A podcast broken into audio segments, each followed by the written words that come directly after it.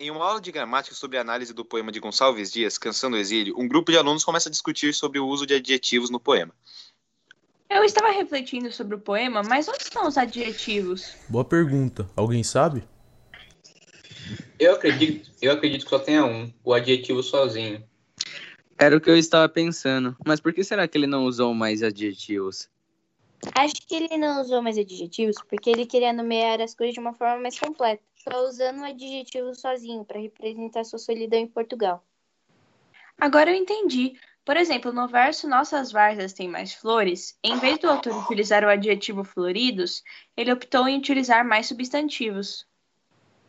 É, um outro exemplo do poema é o verso que, em que se fala bosques têm mais vidas, em que o autor ele optou por utilizar outros substantivos, em vez de utilizar, por exemplo, o adjetivo vívidos, mantendo, dando um foco único ao adjetivo sozinho. Que bom que conseguimos entender.